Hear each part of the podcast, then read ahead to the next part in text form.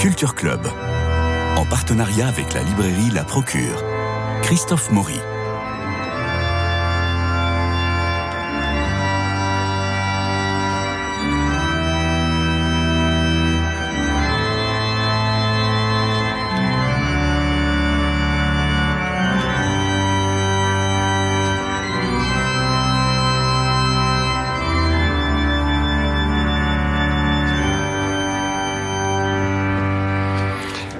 Alors en ce 6 juillet, nous fêtons toutes les mariettes et puis feuilletons de l'été oblige et la joie, comme tous les jeudis de juillet, de vous présenter ces éditeurs chrétiens qui garnissent les tables de la procure. Alors aujourd'hui, Bruno Nougaret, bonjour. Vous venez nous présenter Artege, une entreprise au développement spectaculaire, il faut le dire. Euh, tout a commencé par de la vente par correspondance avec votre compère Loïc Mérian.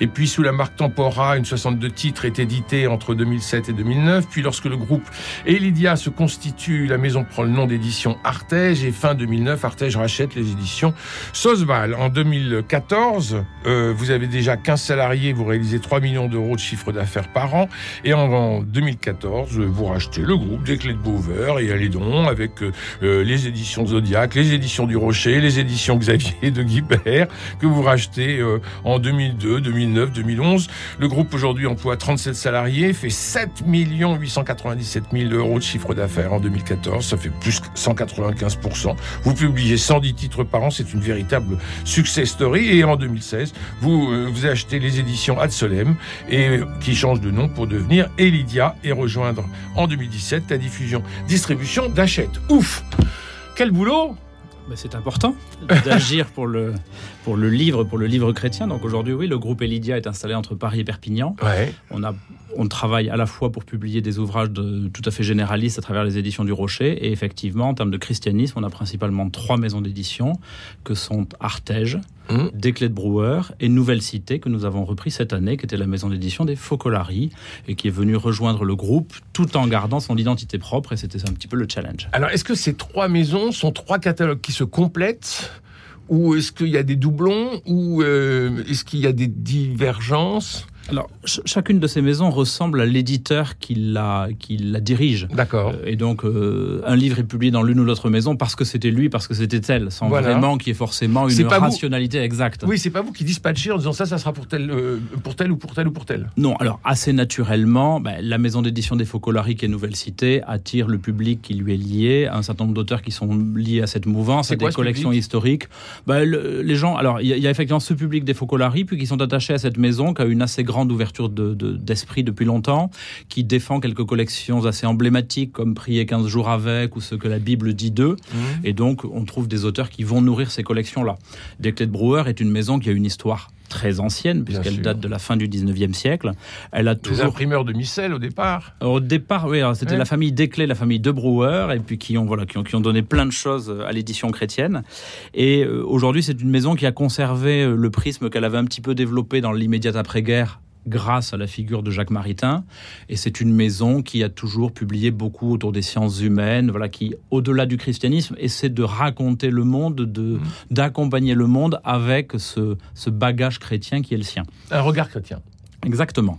Et une maison comme Artege est une maison qui est beaucoup plus récente, puisqu'elle a été créée euh, il y a maintenant une quinzaine d'années, et qui est une maison qui s'inscrit droitement dans la ligne, on va dire, euh, de, non, mais dans la ligne euh, des papes, dans la ligne d'une église peut-être plus institutionnelle, au sens où est, mm-hmm. c'est une maison qui défend vraiment non, mais la grande tradition spirituelle, la grande tradition liturgique, la grande, la grande tradition philosophique, et donc qui s'inscrit dans cette lignée-là, qui est sans doute une lignée qui parle aujourd'hui beaucoup euh, aux jeunes prêtres, qui parlent beaucoup euh, aux plus jeunes, sans doute, qui mhm. s'y retrouvent plus naturellement. Alors, nous recevons ici euh, beaucoup d'ouvrages chrétiens et beaucoup de votre production aussi.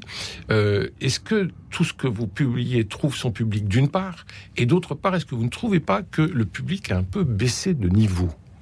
Je pense qu'aujourd'hui, l'édition, euh, qu'elle soit chrétienne ou d'ailleurs qu'elle ne soit pas chrétienne, elle est confrontée à un certain nombre de défis. Euh, elle est confrontée à un premier défi qui est, euh, non mais comme dirait, qui est le temps de cerveau disponible. le temps que beaucoup consacrent à leur smartphone, mais ils ne peuvent pas le consacrer à la lecture. ensuite, je pense qu'on est aussi confronté à une baisse évidente du public religieux. Oui.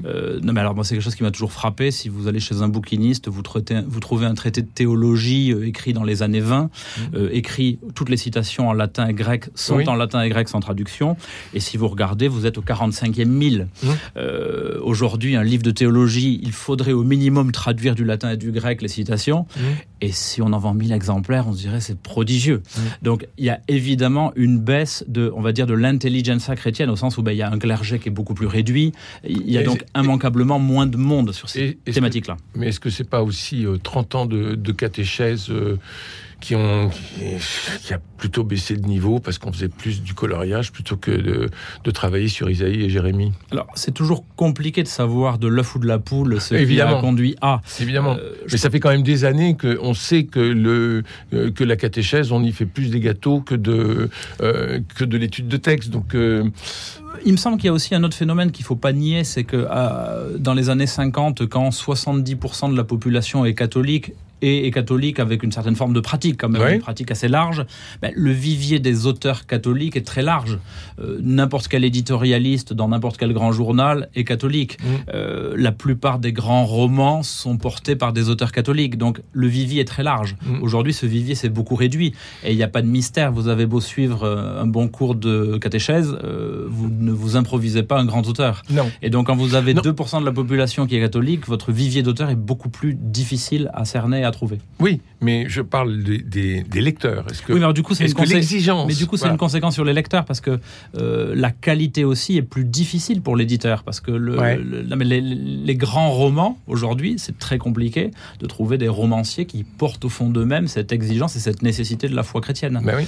Et donc, à partir de là, ben, les lecteurs aussi petit à petit s'habituent s'habituent à quelque chose d'un peu moins, sans doute de plus difficile. Alors pour la rentrée, qu'est-ce que vous nous préparez? Alors, euh, pour donner des exemples assez concrets de ce que, euh, à la fois des clés de Brouwer, Artege euh, peuvent, peuvent proposer. Alors, non, déjà, la première Qu'est-ce qui a marché déjà, déjà non, la première chose pour la rentrée chez nous, c'est que nous lançons une maison d'édition de poche chrétienne. Ça, c'est génial. qui va s'appeler Efata, d'où son, son titre. Donc, on va inciter les lecteurs à ouvrir des livres et à ouvrir le meilleur des livres, parce que le principe du poche, c'est de reprendre ce qui a bien fonctionné, qui a bien fonctionné à la fois dans nos propres maisons d'édition, mais aussi chez d'autres éditeurs plus généralistes ou plus éloignés de notre sphère, mais qui peuvent régulièrement publier des petites pépites dans le monde chrétien. Euh, cette maison d'édition, elle va euh, principalement se décliner autour de cinq thématiques qui sont la littérature, je vais mhm. revenir après dessus puisqu'on parle de rentrée littéraire, mhm. les témoignages, mhm. tout ce qui va être grand témoin, donc belle, grande figure de sainteté ou de, ou de don de soi, euh, un certain nombre d'essais, et puis des ouvrages de spiritualité qui sont des grands, des grands classiques et qui méritent d'être toujours relus et revisités. Là, j'en ai quatre. Hein. J'ai littérature, témoignage, essai et spiritualité. Et vous avez raté les grands témoins. Et les grands témoins. Les grandes figures de sainteté qui aujourd'hui sont encore des exemples et qui, et qui diffèrent des témoignages. Exactement. D'accord les témoignages sont plus actuels de gens qui aujourd'hui sont en vie et vivent dans la réalité qu'est la nôtre aujourd'hui et apportent un éclairage Je suis sorti d'un cancer en allant à, Saint-Jacques-de-Compostelle. Euh, voilà, ça c'est un témoignage. Et quelles leçons j'en ai tiré personnellement et quelles leçons vous pouvez, vous, lecteur, en tirer Voilà. Euh, alors, que, alors que grand témoin, ça va être euh, Charles de Foucault. Exactement. Voilà. Très bien. Alors, euh, on, a mis un accent tout particulier sur, une, sur un segment qui sera un segment de littérature dans cette collection pour rebondir un petit peu à ce que nous disions précédemment sur, sur l'absence d'auteur. Mhm. On, va dans cette collection en littérature à la fois rééditer des grands classiques de la littérature chrétienne, qui souvent étaient tout bêtement des grands classiques de la littérature tout court. Mais vous aviez le serpent à plume pour ça aux éditions du Rocher. Oui, mais c'est tout à fait autre chose parce que là on a. Vous aviez motif, pardon. Aux éditions du Rocher, on a des collections de poches, mais qui sont tout à fait généralistes. Là, l'idée c'était vraiment d'appuyer sur le fait qu'il existe de la grande littérature, mais qui est portée par une nécessité chrétienne. Et on va par exemple reprendre le journal d'un curé de campagne de Bernanos, qui est sans doute un des sommets mhm. de la littérature du XXe siècle dans ce domaine-là. Et on va reprendre pour la rentrée littéraire, on va éditer donc un texte qui est paru il y a deux ans aux éditions du Rocher, qui s'appelait Mort d'un chartreux, euh, alors qui est le journal euh, d'un chartreux qui se sait condamné par un cancer et qui obéit à son supérieur, qui lui demande d'écrire son dernier journal. Sur le papier, le journal d'un moine chartreux qui va mourir d'un cancer, c'était pas forcément exaltant. Mmh. Ça a très bien marché en librairie parce que c'est un texte d'une immense profondeur. Et donc cette collection, elle va venir, voilà, permettre à des lecteurs qui veulent à la fois se distraire, qui veulent à la fois passer du temps à lire de la grande littérature et en même temps pouvoir ben, faire grandir leur vie spirituelle à travers ces lectures. Et Fata littéraire. Ça, c'est la première des choses. Ensuite, alors, oui, tout à l'heure, vous me demandiez ce qui marche bien ou ce qui a bien marché. Euh, Aujourd'hui, les choses qui marchent bien sont assez. Euh, j'ai coutume de dire aux auteurs euh, qui me demandent quelque chose, vous savez, c'est mon métier difficile parce que quand je vous dis oui, je me trompe, et quand je vous dis non, je me trompe. On fait un métier qui est souvent un peu incertain. Euh, donc, ce qui fonctionne, c'est quelquefois inattendu, c'est dans des domaines assez divers et variés. Si je prends quelques exemples sur, sur des livres qui ont été des très bonnes ventes dans, le, dans la partie religieuse du groupe Elidia l'année dernière, on a eu aussi bien des témoignages. On a publié par exemple le livre de la maman de Carlo Acutis, mhm. donc grand témoin par excellence. Et donc sa maman a voulu raconter, elle est venue en France, elle a, elle, a, on a organisé autour d'elle quatre soirées de témoignages qui ont été très très très suivies. Et c'est un livre qui a très bien fonctionné. Euh, de la même manière, on a publié en termes de témoignages, on a publié récemment un livre du frère Benjamin qui s'appelle tu, as du, tu as du prix pardon, aux yeux de Dieu, qui est un livre dans lequel il se raconte, il est prêtre, il est salésien et il le fait avec, euh, avec beaucoup d'énergie, beaucoup de, distance sur lui-même et ça, ça fonctionne très bien. Et à côté de ça, ben, on a eu, euh, par exemple, nous avons édité les derniers textes de Benoît XVI. Euh, donc les derniers textes de Benoît XVI, un essai de très très belle facture, comme Benoît XVI savait le faire, mm. et qui a très très bien fonctionné. Preuve qu'il existe encore une exigence d'un certain nombre de lecteurs qui veulent approfondir, aller au fond des choses. Euh, on a en parallèle de ça publié des bandes dessinées qui ont très très bien fonctionné. On a publié une bande dessinée sur Carlo Acutis encore, qui a, on, doit être à plus de 11 000 exemplaires, donc c'est quand même plutôt un joli succès. De la même manière, on a publié une autre bande dessinée sur Les Justes, cette histoire euh, qui commence à être assez connue, mais euh, quand même euh, qui mérite d'être qu'on y revienne et qui, pareil, a bien fonctionné. Donc, des choses assez diverses. On a pu publier un livre de spiritualité d'une jeune femme philosophe qui s'appelle Le mystère d'une belle âme, Marion Lucas, où on a vraiment un ouvrage pour redécouvrir l'âme humaine qui est à la fois entre la philosophie, la spiritualité, le développement personnel et qui a rencontré un joli succès. Donc des choses très diverses. Et alors, vous, au départ, euh, Bruno Nougaret, vous n'étiez pas destiné à l'édition. Oh, vous savez, oui. Alors, euh, en quatre ans, vous êtes devenu un éditeur incontournable. C'est le hasard avec un grand P qui, qui m'a conduit dans ce monde-là. mais aujourd'hui, vous savez, euh, cette maison d'édition, elle s'appuie surtout sur les éditeurs qui en font la chair. Euh, moi, je ne fais que, que leur donner bah, une direction. je suis là devant pour leur donner le ton, si vous voulez. Mais eux sont tout à fait capables de jouer en rythme, en mesure et de jouer une symphonie qui fonctionne tout à fait bien.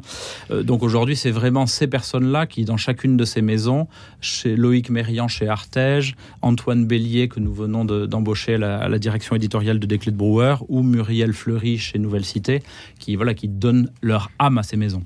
Et alors, euh, EFATA, euh, qui va diriger ça? Alors, EFATA, ça va être dirigé pour l'instant pour, euh, par Loïc Mérian, c'est-à-dire qui s'occupe de la partie religieuse, et avec derrière une, une l'équipe qui gère chez nous en interne le poche oui. généraliste qui mettra sa patte. Avec motif, tout ça. Voilà, exactement. C'est une collection tout à fait formidable. Il y, il y, a des pépites dans ce, dans ce catalogue.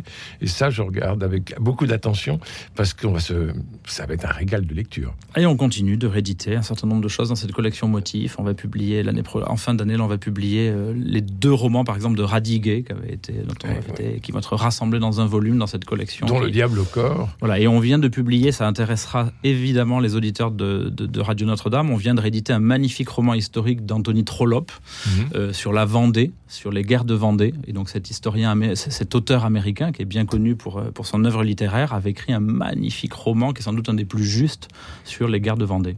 Donc nous avons réédité dans un petit coffret en deux volumes de poche. Et ça sort quand? Qui s'appelle, qui est sorti là il y a quelques jours et qui s'appelle donc Vendée. parce que j'ouvre une petite parenthèse. Euh, cette année, vous fêtez les 80 ans on va fêter les 80 ans des éditions du Rocher. on ne les fait pas, mais on va quand même les assumer. Donc ça, c'est formidable. Alors, ben, pour fêter nos 80 ans, on va éditer un petit coffret, parce qu'il faut savoir que les, alors, les éditions du Rocher euh, doivent leur nom au fait qu'elles sont installées à Monaco. Mmh. Et elles sont installées à Monaco parce qu'en 1943, il y avait beaucoup d'Allemands à Paris et qu'on était plus libre de publier à Monaco. Donc, c'est pas une question fiscale Ça n'a pas grand-chose à voir avec une affaire fiscale, d'autant plus qu'il n'y a aucun avantage fiscal pour un Français à vivre à Monaco. Je ferme la parencèse. Mais... Euh, il y a toujours les bureaux là-bas? Il reste toujours des bureaux là-bas, oui, tout à fait. Et euh, un des auteurs emblématiques du début des éditions du Rocher était Jean Cocteau, qui justement reconnaissait à cette maison le courage qu'elle avait eu, notamment dans les années de guerre. Et il a euh, amené, euh, beaucoup de ses titres ont été publiés aux éditions du Rocher. Oui, pratiquement tout dans la collection bleue. Exactement. Mmh. Et en plus, il avait dessiné lui-même le logo des éditions du Rocher à l'époque, et même la forme des couvertures.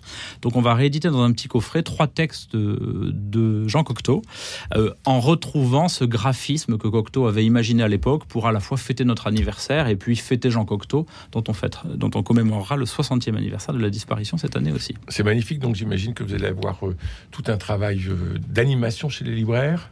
Oui, alors on continue, c'est un travail qui est assez permanent, hein, qui est fait tout au long de l'année, de rencontres des libraires qui sont nos premiers ambassadeurs, que ce mmh. soit les libraires chrétiens dont nous avons besoin, et d'ailleurs c'est un point qui est un point difficile aussi pour les éditeurs chrétiens, car euh, de plus en plus de librairies de centre-ville, dans des villes de taille moyenne, ferment, mmh. euh, parce que le public, euh, à la fois le, commerce de centre-ville est souvent en difficulté, et le public chrétien aussi diminue dans ces villes-là.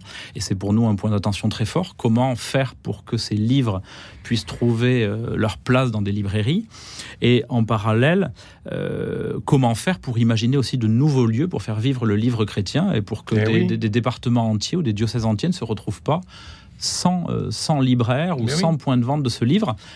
Parce qu'on sait aussi que quelquefois, pour le libraire généraliste, le rayon christianisme, il n'est pas très bien garni, pas très bien fourni et pas très bien suivi. Ben oui, parce qu'un livre, ça divertit, mais un livre spirituel, ça nourrit.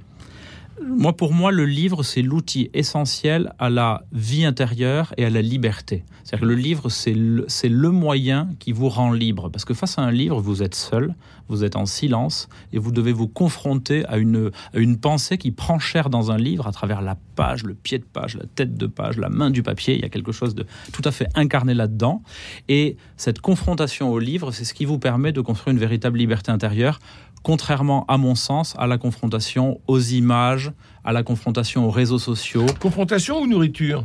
Ah, je pense que le livre, on est dans une véritable nourriture. mais vous savez, de temps en temps, la nourriture, il faut la digérer et ça demande un effort physique. De... Mais, le livre, c'est de, la, euh, de la viande et l'écran, c'est de la graisse. La difficulté de l'écran, c'est que oui, en plus c'est de la graisse qui que vous ne faites même pas l'effort de mastiquer parce qu'elle vous est inoculée de manière euh, invisible. Bah oui, mais on peut pas aller contre le temps. On peut pas aller contre le temps, mais on peut quand même promouvoir dans ce temps le livre qui reste aujourd'hui quand même. C'est la première industrie culturelle française. On parle toujours du cinéma, mais la première industrie culturelle française est celle du livre. Et ce livre, il est aujourd'hui un outil précieux de liberté. Vous pensez que le, dans, les, dans les années à venir, euh, on va pouvoir reprendre des thématiques habituelles, euh, résurrection, péché, baptême, sacrement, etc., euh, de façon assez neuve? Je veux dire par là, est-ce que l'éditeur doit chercher à trouver d'autres mots, d'autres auteurs pour euh, sortir un peu de la routine? Alors, je pense qu'il y a des choses qui étaient il me semble qu'il y a des choses qui étaient évidentes il y a certaines, dans certaines époques, ils ne le sont plus aujourd'hui. Donc, d'un point de vue pédagogique, il est nécessaire de prendre les choses différemment. Mhm. Donc, de trouver des, des nouvelles, euh, des nouveaux, Canaux. des nouveaux langages pour ça. Et ça, je crois que c'est un point essentiel et c'est une des tâches éminentes de l'éditeur. Après, il existe aujourd'hui beaucoup de points de confrontation entre le christianisme et la société sur lesquels les éditeurs ont à travailler. Tenez, je vous prends un exemple très concret. Il existe très très peu de livres sur la problématique de l'articulation entre théorie de l'évolution, péché originel et foi de l'Église sur le couple unique et sur la foi du péché originel. Mmh. Sujet qui est pourtant central mmh. dans le rapport entre foi et raison, dans le rapport entre science et foi. Mmh. Donc il y a toujours une imagination que l'éditeur doit avoir pour essayer de répondre aux problématiques de son temps.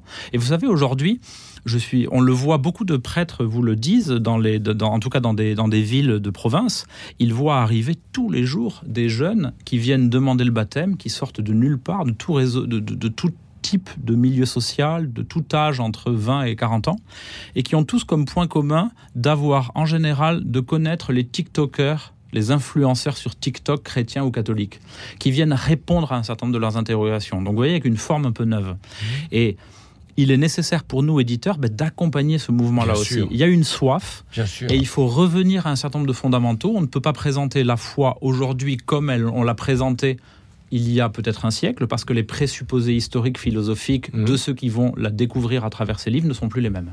Et se renseigner pour savoir ce qui se passe sur TikTok.